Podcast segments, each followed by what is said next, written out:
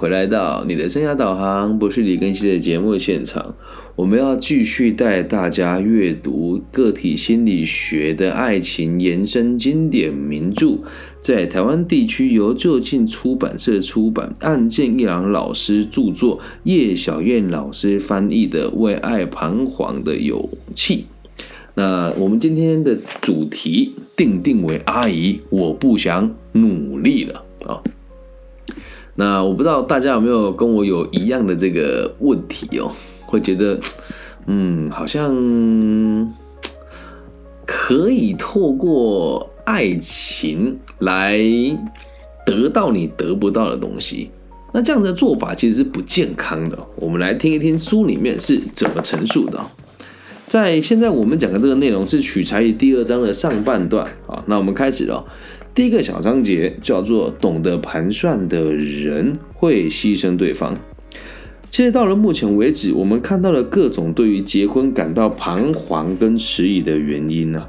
其实状况各有不同，但基本上哦都是后来才加上来的理由。事实上啊，不是因为有这些状况所以无法结婚，而是为了不结婚才捏造出各种奇怪的托词。为了不想结婚而端出各种奇奇怪怪的理由的人呢，他是因为无法预知婚姻以后会发生什么事情，所以开始觉得担心又害怕。而这样子很难踏入婚姻对象的人，打算结婚的时候，就会选择很好懂，然后一定可以看到终点，一定可以看到结婚之后会发生什么样子的状况的伴侣作为对象。换句话说，比起比起你对对方本身的个人特质，你更在意的是他的年收入、社会的地位、社交的场合等条件，以此来判断他是不是一个安全的人。这其中啊，也会包括他的爸爸妈妈是什么，还有他的兄弟姐妹混得怎么样之类的。其实这边我就很常看到，我身边有很多朋友，就是娶了一个富家女啊，或者嫁了一个有钱人家的儿子，然后他就开始在网络上大张旗鼓的做行销，说自己的人生过得很成功啊，呃，短短一年买车又买房啊，但钱都是岳父岳母出的嘛。那你说他真的喜欢这个女孩子的本身吗？No，这女孩子如果没有钞票，我想他是不会搭理她的。而这样子的人哦，他会认为哦，虽然没有办法预测。婚姻以后会发生什么事情？但是，如果我的另外一半有钱有权，那我要应对的问题应该就比较少吧。于是，这个没有钱的啦，工作不稳定的啦，或是父母的经济状况不是那么好的朋友，一开始就会被排除在这些人的伴侣候补名单之外。那不只是因为和这样子的人在一起无法预知未来会发生什么事，甚至会认为，就算与这种经济能力不好的咖混在一起，婚后我也根本就得不到幸福。所以，我个人认为哦，如此设想、如此设想的人啊，他里面心里面所向往的幸福，其实并不是真正的幸福，而是成功的人生。哎。不一样了哦，成功的人生跟幸福是不能画上等号的。成功跟幸福哪个重要呢？有人会讲事业成功了，爱情就不能成功；有人会说爱情事业两得意。那幸福跟成功这个定义，我先粗浅的讲一下。幸福是周遭有人而感到满足，他和你在一起，你感觉到开心，他也感觉到温暖。而成功是我设定下的目标，挂号工作上的、物质上的，我达到了，这个就叫做成功。当然了，也有人会这么认为啊，结婚的对象啊，如果是非常有名气的人，自己的价值就会跟着水涨船高。而阿德勒博士就说过了。那样子的人呐，就是所谓的牺牲他人以夸耀自己价值的。那这种人多不多呢？我想是很多的。那在我们的演艺界啊，其实这个例子啊，咱们屡见不鲜啊。比如说大 S 跟小 S 的婚姻，这不就是那两个一男一女都是想说要在对方的身上多得到点什么价值吗？不就都是牺牲他人来夸耀自己的价值吗？那有些时候在谈恋爱哦，对方或许没有意识到自己因此而牺牲，但要是知道不是因为爱，而是因为金钱跟权力还有社会地位才被对方选中的话，应该也会不舒服吧。但是话说回来，事实上也也也会有人认为，只要凭原有的样貌和条件，就应该不会有人爱上自己吧。于是就会想要利用啊财产啊地位啊来获得他人的爱，甚至来达到结婚的目的。我看到这一段，就想到很多我身边在这个当工程师的朋友，他们会认为啊，因为自己的工作开始稳定了，就会有人喜欢他。那其实这就不就变成是你的对象爱的是你的钱，而不是你本人了。所以，不管用任何的形式，只要有人利用他人来作为满足自己的手段，那就是牺牲了对方。这种牺牲的关系啊，不能被称之为对等关系。如果在充分理解双方的关系之下，这种事情就绝对不会发生了。所以，什么叫对等关系哦？嗯，现在只讲，现在如果这样子解释，大家会听不懂。我们换个比较简单的方式来跟大家分享哦。就是你爱这个人，不是因为他的附加条件，而是因为他的本质。我在身边很多朋友会说：“老师，我跟谁谁谁结婚了。”其实我后来婚后觉得生活好平淡了。我说：“你当初怎么喜欢他？”他说：“就觉得有车有房，条件好，比较稳定啊。”那能怪谁呢？你当初跟他在一起，不就是图他的车、图他的房吗？你真的喜欢他吗？我觉得很难。所以其实话说回来啊，如果在台湾的环境，你要找到可靠的男性，或是让你可以幸福的女性，比例也会越来越少。因为我们的频道在阐述的是真正的爱情跟两性的关系。在网络上啊，我现在模仿一段台湾的老师讲啊，你知道为什么男生跟女生不一样吗？男生啊，想法很简单哦，他很专心，所以走在路上，只要看到东西跑出来，哎，卢哥就盯着他看，卢哥，嗯。那如果他的另外一半呢，给出了一个明确的这个指示，说他想要吃鸡排，那这时候男性就讲哦，卤锅鸡排，卤锅鸡排，然后大家就是一直笑，没有人真的很认真的来探讨什么叫做真正的爱。还有人说，男性我回家，我就是想要看手机啊，我就发呆啊，我老婆就过来问我说，你有心事哈？难道你不说出来吗？我就说我没有啊，他就问我说，有事就要说出来，哇，一问我火就上来了。在台湾地区，这些老师的受众比我高很多，所以也跟大家分享一下，不要认为网络上多数人讲的内容就都是正确的。那我们的节目目前在台湾的受众已经遇到这个状况了，即使你订阅了我的频道，他也不会通知你我开直播。所以每天十点半到十二点、十一点之间，如果你有空，就把 IG 跟 Facebook 打开，就能够看到我的节目了。那所以，我们也会继续本职的初心来做我们这个爱情的相关的题目，让大家可以了解什么叫真正的爱。好，再回到书里面来，接下来讨论哦，爱情什么的根本就不重要，为什么？生活形态才是问题哦。其实啊，我们会把经济上的安定或者是社会的地位作为结婚重要条件的人很多，但是相较于生活形态的问题啊，这都是小事啊。我们几乎可以说，只要明白双方的生活形态，就可以预测两人今后会变得怎么样。那生活形态这个词呢，在全世界大家对于阿德勒的思想的翻译都不一样。呃，原文叫 lifestyle，有人会叫做生活风格。那生活风格，简单的说，先跟大家分享一下，因为在书里面他并没有做解释。这边呢，我一定要先讲哦，呃，有一位胡展浩心理师，他在他的这个脸书里面提了，说他觉得生活风格这个词的解释呢，我个人认为不是太恰当。好，那我觉得都是可以互相交流的。生活风格指的是一个人看待自己的力量。是怎么一回事？也就是说，他在达成目的的过程当中，他会想要用怎么样子的方式来追求所谓的优越目标，这就是所谓的生活风格啊。那如果大家想要知道的话呢，可以去听我频道里面的这个深入的解释啊。还是那一句话，我觉得别人解释的不完备，是我主观的想法。那你也可以自己读阿德勒的这一本《自卑与超越》当中，他就会有提到这个问题来让大家理解。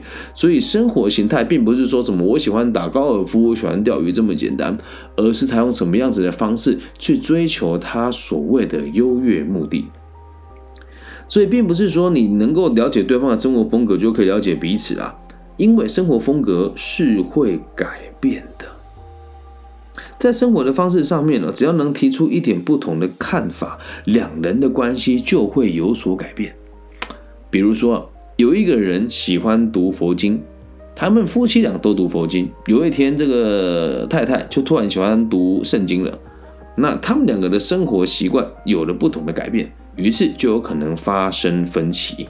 那当然，读阅读东西跟相信宗教是一个比较极端的举例啦，不然讲一个。更有趣的例子哦，本来就说好每天我们两个就是小资夫妻，回家就吃巷子口的牛肉面。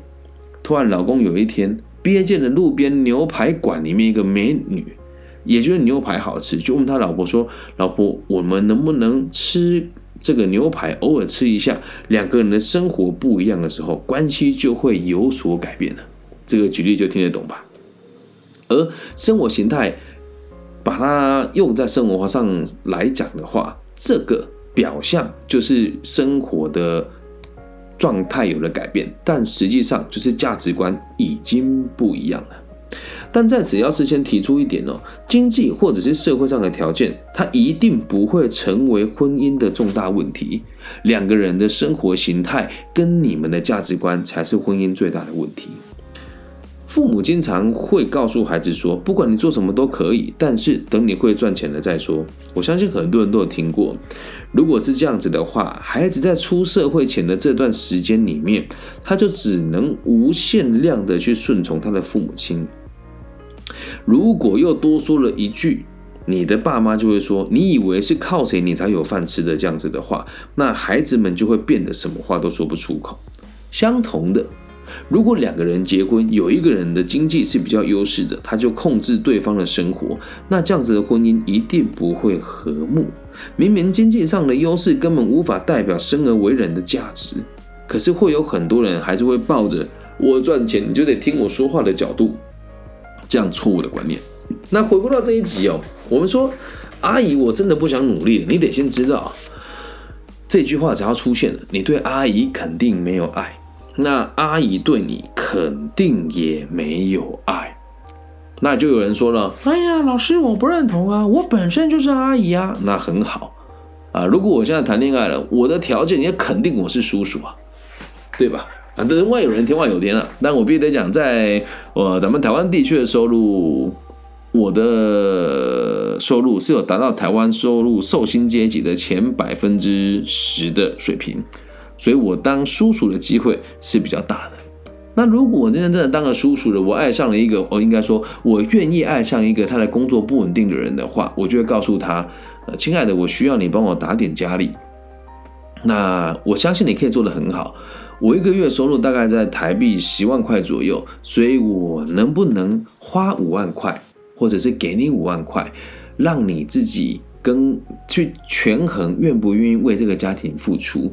记住，你不是没有工作，而你的工作就是协助我一起安定这个社会。只是先从家里这里开始。那他有意见，他可以提出来，我也会跟他讲道理，而不会告诉他说：“你也不看是谁，你超棒，一个月赚五万块。”但这一点，如果你看懂了，你的爱情世界就会顺利很多。这能够理解吗？所以这一集不只送给想要找到叔叔阿姨的人，也送给你已经是叔叔阿姨了，却想要用这种方式找到爱的朋友，或许可以听一听我的看法。接下来啊，我们要跟大家讲一件非常残忍的事情：你的爸爸妈妈不是你的父母亲啊！你的爸爸妈妈不是你的父母亲啊！有时候为了追一个对象，你会对他宠溺有加。这个事情我就经历过。我曾经有个女朋友，对我好到什么地步啊？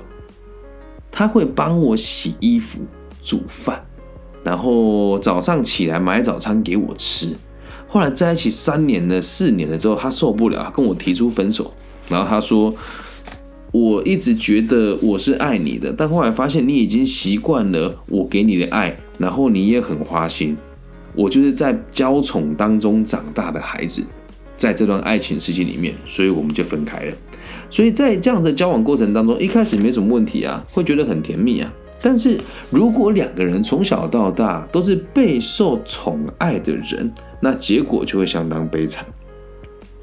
关于同在溺爱中长大的夫妻哦，阿德勒对这样子的婚姻说，这样子的婚姻说了下面这段话：这是任何一方都不打算给予，只期待获得什么，并各自站在对方面前的一种状态。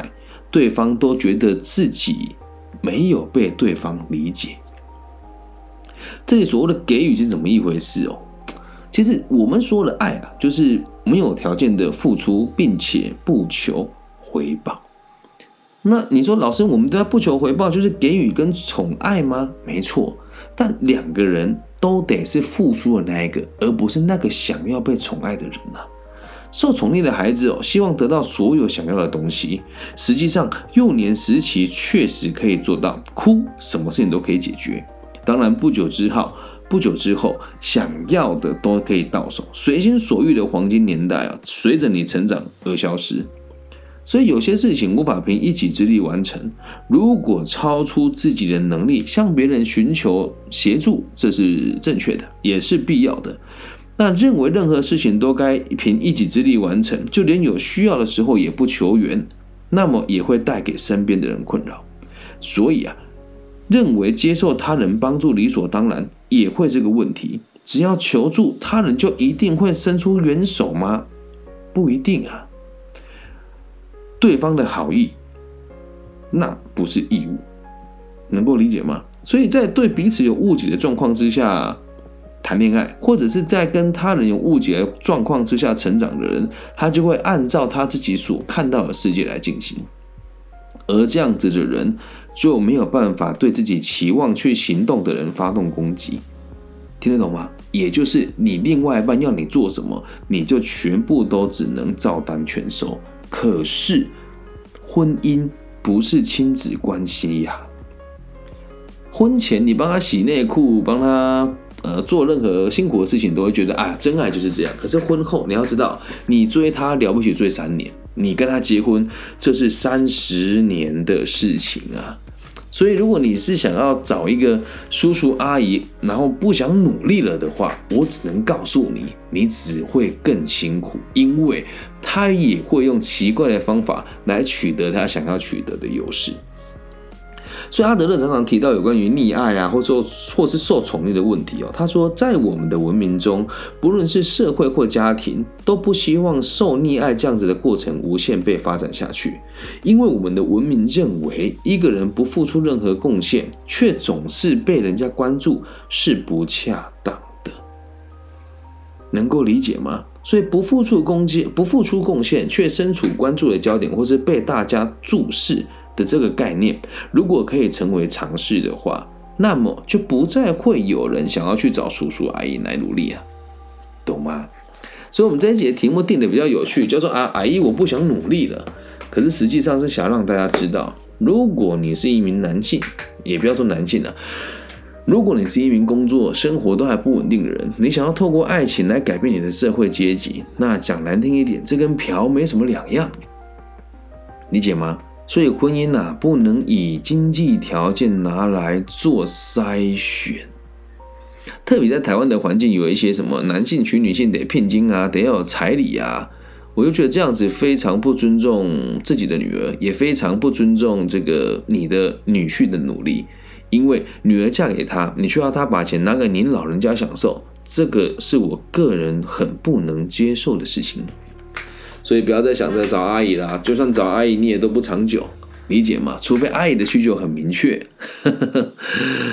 这样听得懂吧？那如果你自己是叔叔阿姨的话，你要记得不要拿金钱去购买别人的爱，去购买别人的关怀，而是要回归到你的本身，要有个人魅力。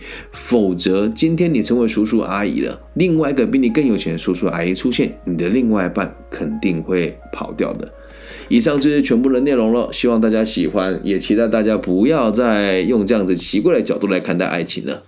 你如果看到你朋友嫁入豪门的话，你也不用太开心，因为大部分的他们是不幸福的。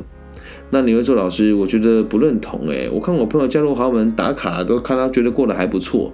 记住，在社群媒体上面表现的过得越幸福的人，现实生活当中都是越枯竭的，懂吗？